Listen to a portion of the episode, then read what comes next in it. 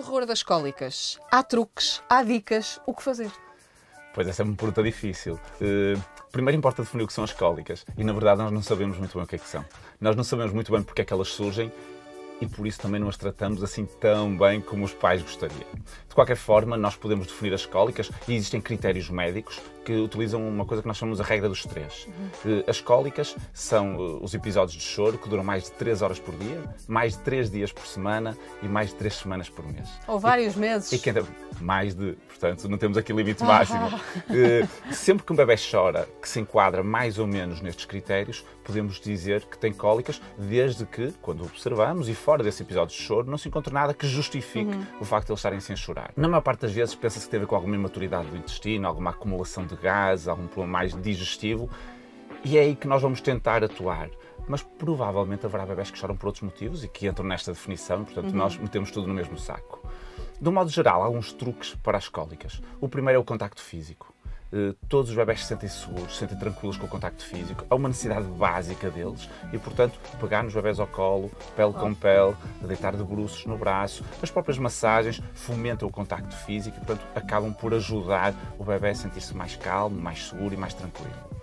Se não resultar só o contacto físico, uh, pode-se utilizar o que se chama o white noise, que são barulhos semelhantes a aspiradores, mar, a secadores, a mar. Ah, secador, é, aspirador. Que, se não quiserem usar esses eletrodomésticos pelo perigo até de, de poder estar ligados no tempo, há aplicações. há aplicações. Portanto, pelos vistos simula o barulho do outro, mais ou menos, e pode sossegar os bebés também. Eh, e depois há uma série de medicamentos que nós podemos utilizar. E às vezes os pais têm algum receio de utilizar os medicamentos. Eu acho que se o bebê chora, e se está desconfortável, os pais também estão desconfortáveis. E acho que não faz sentido nenhum estar a protelar uma ajuda quando ela pode efetivamente ser eficaz.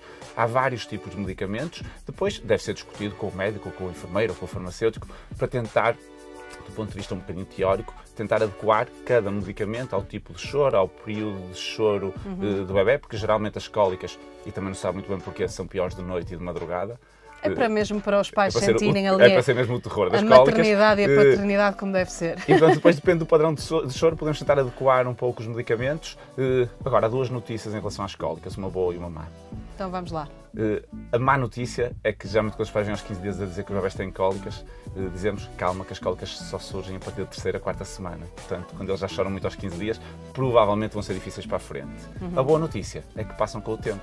Demora 4 meses, mas passam com Ou o tempo. Ou mais. Ou mais. 3, 4 meses é o que a maior parte dos bebés demoram a passar. 6 e qualquer coisa. Isso já não é tão habitual, mas é para os prematuros, certamente Sim, por causa pode, da imaturidade. A partir do terceiro, quarto mês, a maior parte dos bebés ficam sem cólicas uhum. e geralmente, na consulta dos 4 meses, os pais vêm com um ar alívio e dizer agora sim, ele já se porta bem.